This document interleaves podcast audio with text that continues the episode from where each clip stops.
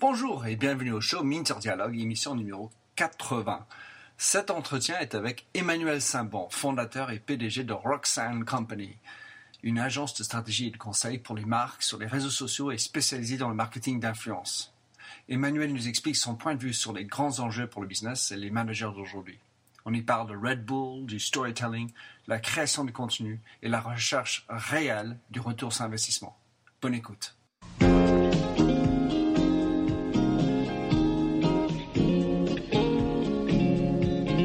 Bonjour et bienvenue sur l'émission radio téléchargeable Minter Dialogue où on parle des marques, de l'Internet et les nouvelles technologies. Je suis Minterdial, votre compère pour cette émission radio téléchargeable, autrement dit un podcast. Je suis auteur du blog minterdial.fr où vous trouverez les show notes pour l'entretien qui suit, avec l'ensemble des sites et des liens cités dans l'émission. Si vous lisez anglais, j'ai également mon blog en anglais, themindset.com, T-H-E-M-Y-N-D-S-E-T. Plongeons alors dans cette nouvelle émission de Minter Dialogue. Bonjour et bienvenue au show Minter Dialogue. Aujourd'hui, je suis à Levallois-Perret, premier show de 2013, et j'ai devant moi quelqu'un que j'ai rencontré euh, dans une conférence. J'ai entendu parler, il était brillant à ce moment-là. Donc, euh, Emmanuel, qui es-tu et qu'est-ce que tu fais? Bonjour, je suis euh, bonjour Minter, je suis Emmanuel de Saint-Bon, j'ai 44 ans et je suis le fondateur de l'agence Roxane Company. Alors Roxane, ça fait quoi? Roxane, ça permet aux marques d'utiliser les réseaux sociaux. Tu as assisté comme moi à l'émergence formidable de cette sphère d'influence et de cette sphère de, de conversation et ça permet aux marques de les accompagner dans leur stratégie, que ce soit pour les problématiques d'image et de plus en plus pour les problématiques d'affaires, de business. Donc on, on, est principalement sur les réseaux sociaux, n'est-ce pas? On est principalement sur les réseaux sociaux. On a vocation à être un pur player, mais tu le sais comme moi, c'est une sphère qui devient très large et très puissante. Euh, cela dit, j'observe que ça nous amène parfois à faire des choses, par exemple dans la vie réelle, car les connexions elles se font en ligne, mais elles se font aussi et de plus en plus dans la vie réelle. Mais alors justement, quand on a une agence, on a, on a des choix. On monte ça. Aujourd'hui, évidemment, c'est tendance et besoin de social media. Mais face aux grands qui, eux, qui, les grandes agences aujourd'hui se disent, bah, il faudrait qu'on s'y mette aussi. Comment est-ce que tu positionnes euh, Roxane par rapport aux autres offres, les autres agences, vu que vous, vous êtes spécialisé sur les réseaux sociaux Justement, c'est toute la question. Euh, les, les, grandes agences, elles ont la puissance, elles ont les réseaux, elles ont l'intelligence de groupe, une force, une force d'intelligence extrêmement forte. Pour notre part, nous sommes des spécialistes, c'est-à-dire que nous ne faisons que ça. Et en l'occurrence, les réseaux sociaux, ça représente un terrain euh, si mouvant, ça va si vite que mon sentiment, c'est que si tu n'as pas les mains dedans tous les jours, en permanence, si tu n'observes pas les tendances, si tu ne pratiques pas les outils, tu as un train de retard. Et notre promesse, c'est de dire que euh, les stratégies qu'on mène pour nos clients, elles sont les plus pertinentes possibles. C'est ça, c'est simplement ça le point.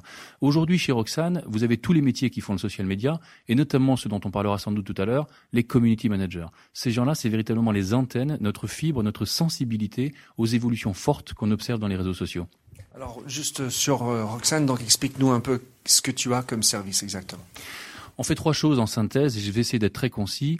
Euh, la première chose qu'on fait, c'est de permettre aux marques d'écouter. Tu sais comme moi qu'avant de prendre la parole sur les réseaux sociaux, eh bien il faut écouter car le web aujourd'hui, il est porteur de sens euh, pour les marques. Les gens parlent et on sait que à peu près un tiers de ce que nous autres internautes racontons, euh, ça a un rapport avec notre consommation. Consommation passée, consommation future. Et donc c'est une histoire, je l'ai dit, d'image et c'est une histoire d'intention d'achat. C'est là d'ailleurs où on voit la convergence entre les conversations et les, les actes d'achat. Donc ce que nous faisons, c'est d'abord leur permettre d'écouter. Ça s'appelle la veille. On a une méthodologie on a un outil et on a des équipes. Premier point. L'outil est euh, propre à vous? Non, l'outil n'est pas propre à nous. On utilise Synthesio, euh, qui est un bon outil. Nous n'avons pas, euh, étant nous-mêmes agence de stratégie et de conseil, nous n'avons pas vocation à créer nos outils. D'accord, très bien. Là, ça c'est le premier, l'écoute. Ça c'est le premier, l'écoute, et parfois euh, ça, ça nous permet de faire de la gestion de crise, mais ça c'est un sujet un petit peu particulier. La deuxième chose que nous faisons et qui est l'activité principale, c'est la stratégie social media.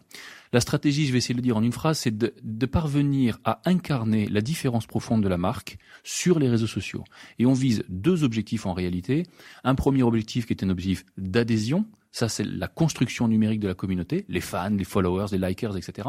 Et puis, plus difficile, mais qui est un peu le graal dans notre métier, c'est l'engagement. L'engagement, tu le sais, c'est la capacité qu'a une marque à faire porter son propre discours par la communauté. Ça, c'est difficile à faire, mais quand on y arrive, c'est absolument merveilleux. Avant d'aller sur le troisième, sur ce point-là, il me semble que c'est vraiment euh, le point essentiel quels sont, comment tu véhicules ça et comment est-ce que tu réussis à faire passer ce message vis-à-vis des marques C'est les marques qui le demandent ou c'est toi qui dois être plutôt évangéliste? Non, en général, c'est plutôt un travail de sensibilisation que nous faisons à tous les niveaux, pas seulement pour les dirigeants. Et ce que nous essayons de faire, c'est d'amener les marques à prendre conscience qu'elles peuvent être elles-mêmes des marques médias. En ce sens que quand tu vas sur les réseaux sociaux pour raconter quelque chose, tu, comprends très vite qu'il s'agit de produire un contenu. Ce contenu qu'on appelle parfois une ligne éditoriale, que les Anglais appellent le storytelling, c'est cette faculté de de construire un récit jour après jour avec singularité et avec cohérence, en ayant bien sûr un rapport avec l'activité de la marque, tout en apportant un bénéfice euh, qui va séduire, qui va informer ou qui va faire rire, tout en apportant un bénéfice euh, aux, gens qui nous écoutent. Donc, on comprend que ce que nous faisons, c'est d'aider les marques à être des marques médias, à diffuser du contenu et à construire ainsi leur communauté pour faire rayonner leur discours. Mais ça sous-entend pour moi, Emmanuel, qu'on doit aussi lâcher prise, c'est-à-dire qu'on doit laisser aux clients de porter la parole que moi je, voudrais maîtriser. Mais c'est justement toute la magie de l'art, c'est-à-dire qu'une marque qui va sur les réseaux sociaux, et certaines sont très agiles et se payent de, francs succès, elles ont fait ce travail, cette mise à niveau, c'est-à-dire qu'elles ont quitté leur position un petit peu statutaire qu'on avait dans la publicité et la communication, où on assaillait, on, on assommait un peu d'un certain message sans écouter et sans répondre. Là, il faut se mettre au niveau des gens et véritablement converser. Et là où tu as raison, c'est que ça produit de l'altérité. Il faut être prêt à accepter la critique, parfois virulente. Il faut être prêt à accepter les différences de point de vue. Et ça veut dire effectivement une forme de lâcher prise. Mais quand on le pratique, on se rend compte que d'une part, on offre une image de maturité, et d'autre part, acceptant ainsi la critique, parfois sur des espaces que la marque elle-même a créés, eh bien, on, fait preuve d'authenticité. J'ai vu la semaine, euh, l'an dernier une étude américaine, je me souviens plus du nom, qui disait que quand une marque a que des louanges, que des choses parfaites mmh. euh, sur, sur un forum, par exemple, les gens ne le croient plus. Donc, quelque part, la critique, quand elle est raisonnée, et quand la marque y répond, c'est gage de force et d'authenticité. C'est intéressant. Absolument. Ben, c'est la preuve qu'on n'est pas si bête que ça finalement. Mais euh, parce que par rapport au marketing qui, dans, par le passé, euh, s'est fabriqué cette image d'idéalisme, de perfection, et qui finalement n'est plus crédible quand on est face aux consommateurs. Alors, par, juste revenant sur Roxane, tu as un troisième euh, pôle. Oui, le troisième pôle, et c'est là où peut-être on va, on va rejoindre un peu les pratiques qu'on avait dans le grand média préalablement, c'est qu'il y a, selon nous, une, une vraie bataille dans le réseau social. Cette bataille, c'est de parvenir à convaincre, et c'est pas encore tout à fait fait, que le social media, c'est pas juste un levier comme beaucoup de marques le considèrent aujourd'hui. Le social media a vocation à devenir une discipline, comme la publicité, comme le CRM, comme le marketing service. Et pour ça, nous autres acteurs du social media, il faut qu'on fasse quelque chose qui est difficile, c'est de parler de ROI c'est de parler de retour sur investissement. Et aujourd'hui, je vois trop peu d'acteurs qui le font. Qu'est-ce que nous faisons, nous, chez Roxane? Une fois qu'on a défini la stratégie, qu'on a un concept, qu'on a une histoire, qu'on a le community management, eh bien, nous proposons aux clients de mettre sur pied un plan d'activation. Il faut le voir exactement comme un plan média. Ça dure à l'année, euh, ça dure sur l'année, pardon. Et euh, en coiffant ça du concept qu'on a créé, on va construire un certain nombre de temps forts dans l'année qui vont situer au carrefour d'une cible et d'un objectif, qui sont contrôlés par des indicateurs clés de performance. Et dans chaque temps fort, chaque temps fort, on va mixer allègrement le own media, le earned media et le paid media. Alors je sais pas si tes auditeurs sont euh, un peu explicités, euh, je sais pas, euh, mais c'est-à-dire qu'on va mettre un certain nombre de ressources qui peuvent être par exemple une vidéo ou un événement dans la vie réelle ou pourquoi pas de l'achat d'espace sur LinkedIn ou encore une application sur l'iPhone pour justement contribuer à l'atteinte des objectifs de la marque. Donne-nous un exemple de, de KPIs que tu aurais mis en place afin d'avoir un ROI sur un temps limité. Comment est-ce que tu peux nous donner un, exemple, en tout cas sans dévoiler euh, les secrets d'État Oui, bien sûr, mais c'est une question très intéressante parce que la raison pour laquelle les acteurs du social media euh, ne, ne vont pas beaucoup dans le ROI, c'est que c'est compliqué. C'est compliqué pour deux raisons. La première, c'est qu'on est, je l'ai dit, sur un environnement très mouvant. Or, mesurer, ça veut dire être stable dans le temps et pouvoir comparer ce que nous avons fait euh, à ce qu'on faisait, par exemple, il y a un semestre ou l'an dernier. Nous avons pris le parti d'avoir très peu de KPIs, 8 KPIs, pas plus que ça, qui sont répartis en trois catégories, la dynamique pure, la performance, l'affinité. On retrouve la même logique qu'en media planning, de la simplicité, de la durabilité, de la lisibilité. Et euh, des KPIs, on peut en avoir des milliards sur le social media. C'est un média digital, donc ça produit du chiffre à l'appel. Mais en réalité, il faut quelque chose, non seulement qui soit lisible pour l'annonceur, mais également dans lequel il retrouve ses habitudes euh, qu'il a en télévision, en affichage ou en radio. Et c'est ça tout le, le principe de la plateforme qu'on a créée, s'appelle Rox Analytics. Euh, c'est assez solide, ça produit du temps réel. Et j'ajoute, c'est intéressant, que ça produit des données non seulement pour le client pour lequel on travaille, mais également ça inscrit ces données en comparaison des concurrents du client. C'est-à-dire que mhm. si par exemple on travaille pour un constructeur automobile, on va pouvoir situer sa performance par rapport aux performances des autres constructeurs automobiles sur le social media. Et ça, c'est très intéressant.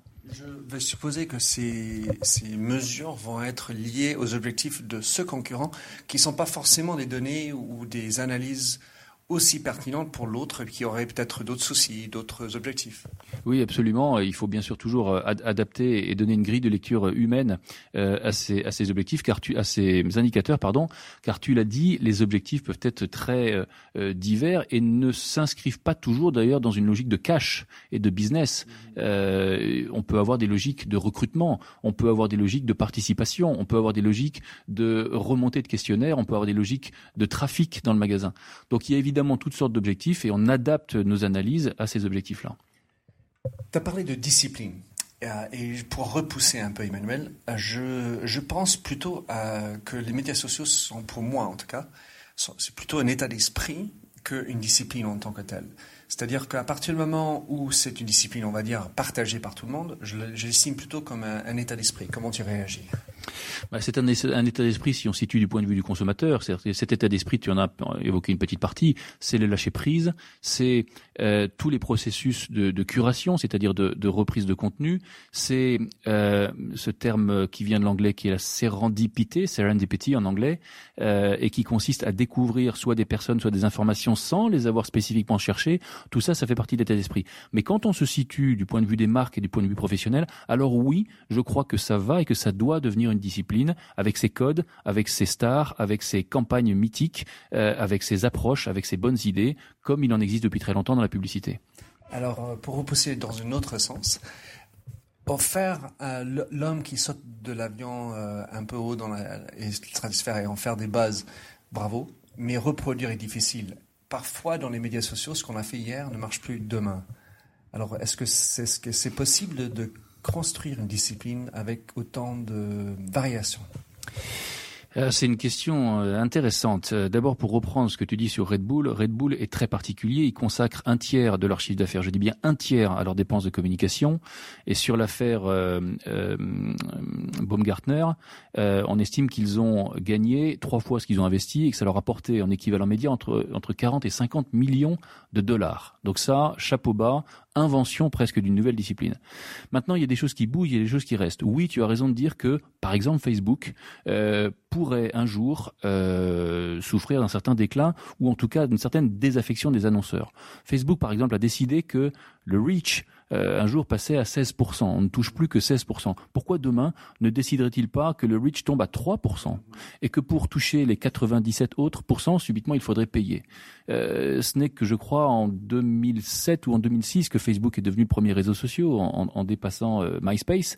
Le destin de Facebook pourrait un jour se trouver dépassé par un autre acteur et peut-être, pourquoi pas, Twitter. Mais maintenant, il y a des choses qui restent. Je crois que ce qui est inscrit durablement dans le paysage, c'est cette habitude que nous avons prise d'échanger, de converser, de discuter parfois avec beaucoup de confiance avec des inconnus. Et ça, c'est facteur d'influence et c'est facteur de décision sur nos achats. Ça, je crois qu'on ne pourra plus revenir en arrière et que les marques doivent euh, non seulement en tenir compte parce que c'est des points de vigilance, mais aussi saisir les opportunités que ça représente. Alors, tu as parlé de la stratégie et autant on est dans la, stratégie, on va dire, euh, du grand niveau. À combien est-ce que la formation est importante dans de ce que fait euh, comme prestation Roxane. C'est amusant que tu me poses la question parce qu'actuellement je, je reçois des candidats pour euh, recruter un poste. Et l'une des choses que je leur explique, c'est que la valeur d'une société comme Roxane, c'est ni plus ni moins que les gens qui y travaillent. C'est un travail d'équipe. Euh, c'est pas euh, des plateformes, des logiciels, des camions, des entrepôts. C'est les gens qui y travaillent. À partir du moment où on comprend que c'est un métier d'homme, alors on met tout le paquet sur la formation. Et chez nous, en l'occurrence, si tu me permets cette petite minute de publicité, parce que c'est une chose à laquelle je suis très attaché, euh, nous faisons pour chaque personne qui sont chez Roxane une formation externe par année et énormément de formations internes. Hier encore, formation sur l'organisation. La semaine dernière, formation sur la prise de parole en public. Le mois dernier, formation sur le responsive design. Et on sensibilise des gens dont c'est pas forcément le métier pour véhiculer euh, cette culture-là. Donc, euh, on voit bien qu'on est sur des métiers mouvants, on voit bien qu'on est sur des métiers techniques, et justement la valeur qu'on produit, on aime à dire qu'elle se situe au carrefour de la production, du community management, de la techno et des idées. Et c'est là où on est sur un terrain de jeu qui est formidable. Te dire ce que sera notre métier demain, mais j'en sais rien, euh, Minter. J'en sais rien. J'observe par exemple un truc très intéressant qui vient des États-Unis. Il y a certaines agences, c'est même plus de la communication qu'elles font. Elles font, elles disent la numérisation de la consommation. Je donne un exemple si tu me permets. C'est un peu long, mais tu verras, c'est intéressant. J'entends parler d'une marque de sparadrap qui a eu l'idée géniale d'acheter une licence euh, Show. Alors, il y a une petite grenouille Kermit sur le sparadrap. Et quand le gamin, il se coupe la main, qui pleure, il vient voir sa maman, la maman met le sparadrap avec la grenouille Kermit sur la main du gamin. Et quand tu approches l'iPad ou l'iPod de Kermit, subitement, la grenouille s'anime en réalité augmentée. Et le gamin rigole et il oublie qu'il a mal. Ça, c'est ce que j'appelle la numérisation de la consommation. C'est génialissime. On travaille beaucoup pour notre part dans l'hôtellerie. Quand est-ce qu'on va pouvoir ouvrir les portes avec l'iPhone? Quand est-ce qu'on va pouvoir offrir un verre à distance pour quelqu'un qui est dans un bar? Quand est-ce qu'on va pouvoir commander à distance un film? Quand est-ce qu'on pourra entrer en contact facilement avec les autres personnes qui sont dans l'hôtel? T'imagines le champ immense de, de choses formidables à créer, vraiment.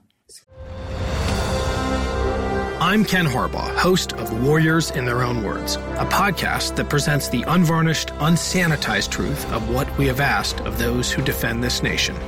As a country, we need these stories more than ever. Stories from Americans who have borne the battle, including 30 year old remastered interviews with veterans from World War I recounting their time in the trenches of Europe, and with veterans from World War II, Korea, Vietnam, and from our most recent conflicts in Iraq, Afghanistan, and other battlefields Americans may never have heard of. Hear their stories by listening to Warriors in Their Own Words wherever you find podcasts.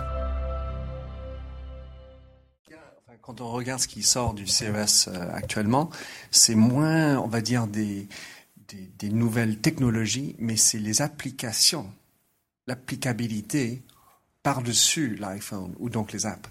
Donc on est en train, on est pour moi le, grand boom et le changement de motivation de ce qui se passe, c'est comment on perçoit cette technologie plus positivement et comment elle peut nous aider dans notre vie au quotidien. Mais justement, alors, mais je suis pleinement d'accord avec toi. Moi, ce que je dis à mon équipe, c'est qu'ils doivent impérativement avoir une culture technique. Ce que je crois fondamentalement, c'est que la technologie et la production va émerger et peut-être remplacer la création. Je te donne un exemple. Tu prends le marketing relationnel, le CRM. Le CRM, c'est basé sur une relation binaire. Tu consommes et je te donne des points que tu peux rédempter ou que tu peux utiliser par la suite. Aujourd'hui, on regarde ce que fait le mobile. Le mobile, ça veut dire quoi? Le mobile, ça veut dire temps réel et ça veut dire géolocalisation. On a réussi chez Roxane à, convaincre Accor, on a, on, a, on a construit avec Accor euh, non pas une relation binaire, mais une, relation triangulaire. J'explique, on a, on a créé une relation où la géolocalisation prend une valeur dans la relation de consommation. Comment ça marche? Je, vais très très court, mais euh, grâce à une application qu'on a créée pour eux, qui s'appelle Places, le visiteur qui est dans un hôtel peut se géolocaliser et cette géolocalisation, qui va, il va clamer ça sur son Facebook, par exemple, et ainsi exposer ses amis au fait qu'il est euh, au Sofitel de, de, Rabat, par exemple, eh bien, cette géolocalisation est reconnue par accord et produit une valeur dans le programme de feed d'accord. Et ça, c'est extraordinaire. Je, nouvelle frontière. Je suis dans la salle de sport à Sofitel, à Sydney, comme j'étais il y a quelques temps. Euh, et je, je fais je, je check in sur Places. Qu'est-ce qui se passe? Il se passe que alors il se passe que naturellement si tu es euh, membre du, du, du, du club, euh, cette géolocalisation est identifiée, reconnue et te donne des points additionnels dans le programme de feed d'accord. Mmh. Ça c'est cool. J'adore ça. Alors je voulais juste aller sur un autre terrain qui est parce que tu travailles particulièrement sur la e-reputation, la réputation sur les réseaux sociaux comment est-ce que tu gères la réputation, quel est ton point de vue sur la réputation des dirigeants? Donc, c'est-à-dire que j'ai une marque, accord ou autre, et quelle est la place que doivent y figurer les patrons et dirigeants du groupe? Alors, c'est un peu moins notre créneau, mais néanmoins, je peux peut-être te livrer euh, mon sentiment. Je crois observer que euh, la prise de conscience des dirigeants sur ces phénomènes est encore insuffisante. Insuffisante parce qu'ils sont exposés, à plus forte raison s'il y a peu de traces sur eux sur Internet. En quelque sorte, ça constitue une fragilité, mais aussi parce que euh, il pourrait y avoir plus d'opportunités qui soient saisies. Le dirigeant, le nom du dirigeant, c'est aussi une marque elle-même, même si elle est passagère, car on n'est jamais dirigeant à vie ou rarement, euh, c'est une marque qui euh, peut intéresser les gens en ce sens que les consommateurs aujourd'hui ne veulent plus discuter avec des marques, ils veulent discuter avec des gens. Et il y a euh, certains dirigeants américains, notamment, qui se sont rendus beaucoup plus accessibles par les réseaux sociaux, notamment, je pense à Cora, que tu connais peut-être, ce réseau, où tu, pou où tu pouvais, il y a encore un an, je crois, interpeller Mark Zuckerberg lui-même. Mais je pense à ce que j'ai vu au web, par exemple, il y a un mois. Tu as peut-être vu ce, euh, comment il s'appelle ce Mexicain qui travaille pour Domino's, qui est une star, Ramon. Ramon. Alors, Ramon, c'est devenu une star, mais euh, je pense euh, à Scott Monty chez Ford, qui était le, grand prêtre des réseaux sociaux et qui sont qui l'est toujours, et qui sont eux-mêmes des dirigeants et qui sont très accessibles par les réseaux sociaux. Ça, c'est intéressant. Je pense que les dirigeants français devraient travailler cette accessibilité par les réseaux sociaux. Et puis, par conséquent, montrer l'exemple à comment et pourquoi un gars, une femme qui est employé pourrait aussi avoir sa personnalité, sa présence en ligne, que c'est pas une perte de contrôle, c'est pas un risque perdre l'employé. Au contraire, c'est un moyen de valoriser l'employé qui, plus est, valorise sa relation personnelle avec un client. Oui, mais tu as raison, mais c'est très compliqué à mettre en œuvre quand tu réfléchis. Quand tu t'appelles euh, BMW, par exemple, tu as des, des, des milliers de, de, de, salariés et tu te dis que cette, euh, cette, cette armée, pardon pour le terme, en tout cas cette force peut être euh, employée euh, pour véhiculer un certain message. En réalité, c'est compliqué. Véhiculer, hein, vraiment, tu étais plein, plein dans les, les mots. Bien joué, Minter. Euh, en réalité, c'est assez compliqué parce que ça suppose de sensibiliser les gens, de les former, d'identifier ceux qui, dans ton groupe, sont disposés à le faire et leur dire Voici ce que vous pouvez faire, voici ce que vous ne pouvez pas faire, voici ce que vous devez faire, voici ce que vous ne devez pas faire. Exemple. Je suis un particulier, je travaille chez BMW, je vois ma marque critiquée sur un forum. Dois-je répondre? Si je réponds, dois-je dire que je travaille pour BMW Dois-je en informer ma hiérarchie? Autre exemple, je vois euh, un de mes collègues salariés critiquer la marque pour laquelle il travaille. Que dois-je faire? Waouh, waouh, waouh, waouh. Bon, pompier. bon, enfin, ceci dit, si on regarde euh, des sociétés qui en sont pas toutes petites, mais IBM pour prendre un, Coca-Cola pour prendre un autre, ils sont arrivés à le faire puisque pour moi, ils ont eu l'état d'esprit premier, et ensuite ils ont en effet processisé l'ensemble des choses, donné des cadres. Et en fait, pour moi, je pense que le premier pas, c'est d'avoir le patron qui montre l'exemple, mais ensuite, un choix ou non en termes de ressources d'investissement, c'est de faire le roll-out pour que l'ensemble des autres personnes dans le groupe toi, tu es titré oui, non, oui, non, avec formation accompagnée pour pouvoir le faire dans le bon sens. Parce que l'autre, l'opposé, c'est quoi? Ben, Rien dire. Oui, ne rien dire, mais, mais c'est encore euh, l'état d'esprit dominant. Moi, je crois observer forcément les, les, les dirigeants aujourd'hui, ce sont des gens qui ont 45, 50, 55 et parfois plus. Le regard qu'ils jettent sur les réseaux sociaux, c'est plutôt un regard de circonspection. Et c'est bien normal, car ils n'ont pas été euh, éduqués et élevés avec ça. Mais je me souviens de la crise qui avait traversé Domino's Pizza en 2009, par exemple, où on avait deux employés indélicats qui s'étaient mal conduits, qui s'étaient filmés, qui avaient diffusé ça sur Internet. En moins, en moins de trois jours, euh, le, le, le, PDG, dont le nom m'échappe, Patrick McDoyle, je crois, a produit une vidéo à l'américaine extraordinaire. En trois minutes, tout était dit. C'est-à-dire que il a passé les 30 ou les 40 premières secondes à faire son mea culpa, à battre sa coupe, sa coupe et à expliquer les choses. Et les deux minutes 30 restantes, à expliquer à quel point la confiance était importante, à expliquer à quel point les équipes étaient engagées, à expliquer à quel point la qualité était le plus important de tout. Mais c'est merveilleux. Il a compris avec agilité que quand on a subitement les projecteurs braqués sur soi, mais c'est une une extraordinaire source de un, porte-voix extraordinaire. Et il a réagi avec agilité et, et, rapidité grâce à ses équipes. Et ça, c'est super. On le voit trop peu en France. Tout comme la plainte est une belle opportunité. Naturellement, la plainte, c'est euh, d'abord une marque d'intérêt. Euh, c'est comme en vente, c'est comme sur les réseaux sociaux. Le pire, c'est le silence. Euh, Martin Luther King disait, ce n'est pas la méchanceté des mauvais qui m'effraie, c'est l'indifférence des bons. le pire que tout, c'est le silence. La plainte, c'est comme une objection, c'est une marque d'intérêt. Et c'est le début d'une relation qui doit se transformer, qui doit parvenir à transformer un détracteur en ambassadeur. Car quand on a bien traité quelqu'un qui avait un problème, il devient un apôtre. Faut penser à Saint Paul. Je suis, je veux revenir sur le premier point, on en a discuté, car quand on veut faire une stratégie euh, social media, pour moi, et étant homme de marque à prime abord, le, le concept, c'est on va s'exprimer sur quoi et sur qui?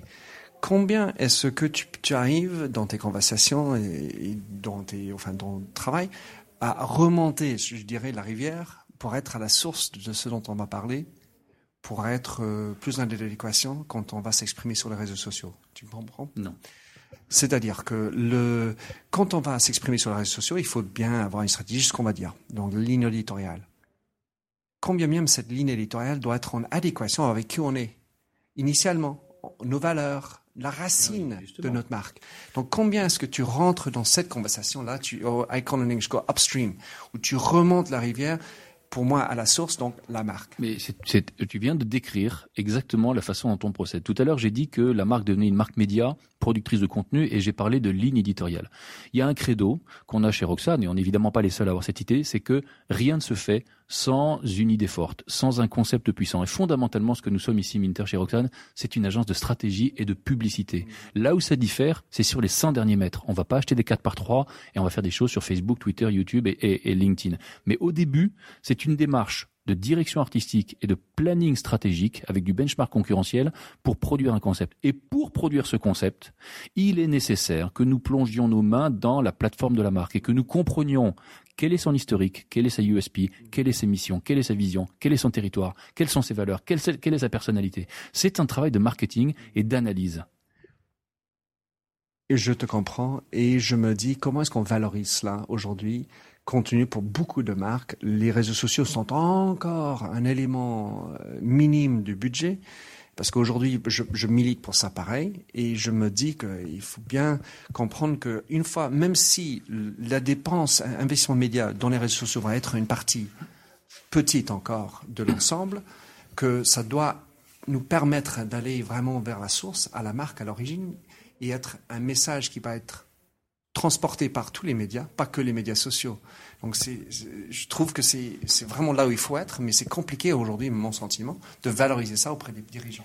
Mais c'est très compliqué, d'une part pour la, question de culture qu'on a évoquée tout à l'heure, mais c'est compliqué parce qu'il faut bien comprendre que la façon dont les marques travaillent aujourd'hui, peu ou prou, même malgré l'arrivée d'Internet, c'est des, des, des, façons qui existent depuis 30, 40 ou 50 ans. Tu as travaillé chez L'Oréal. La question clé pour un marketeur chez L'Oréal, c'est quelle est ta part de voix?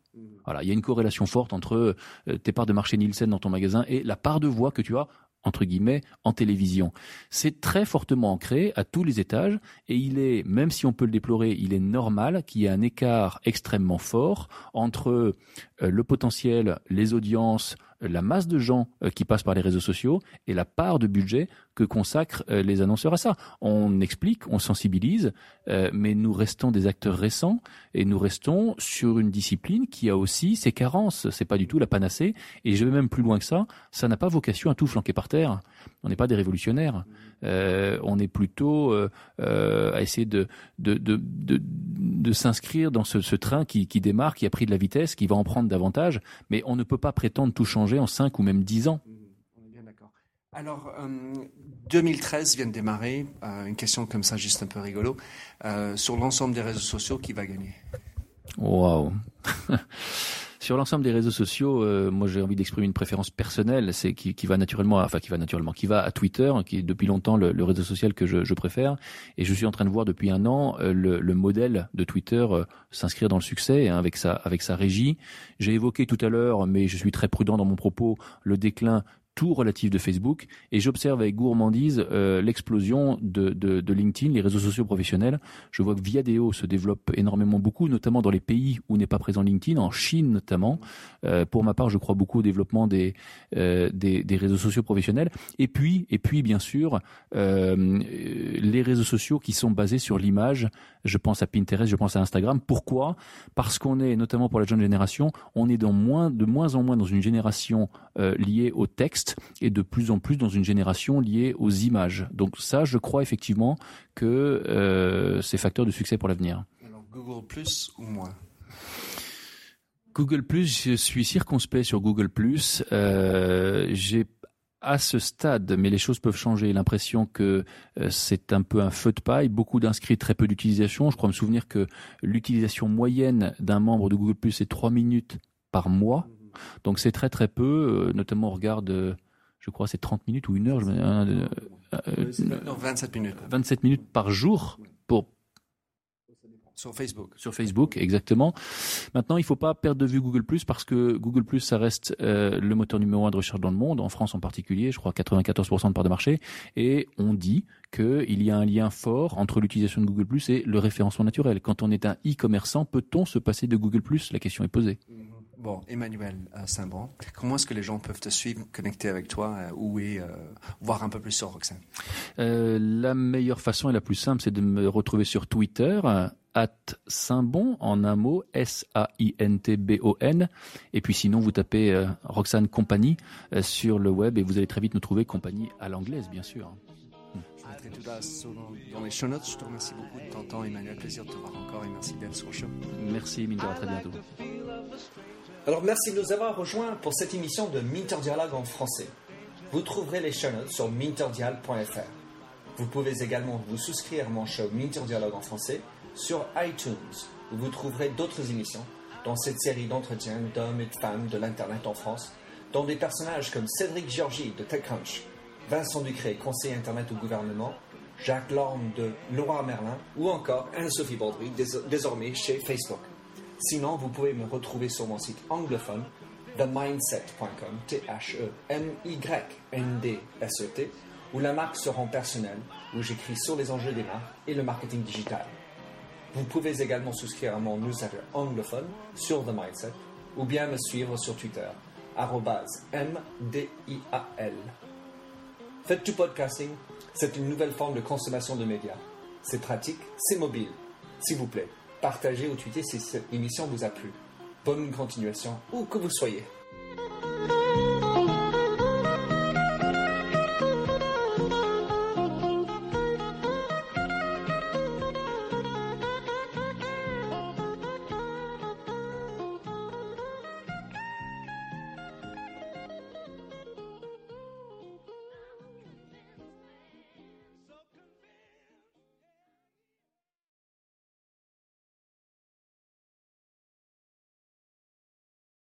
Welcome, change agents, to your go to place for stories that ignite your spirit, fuel your purpose, and connect us all.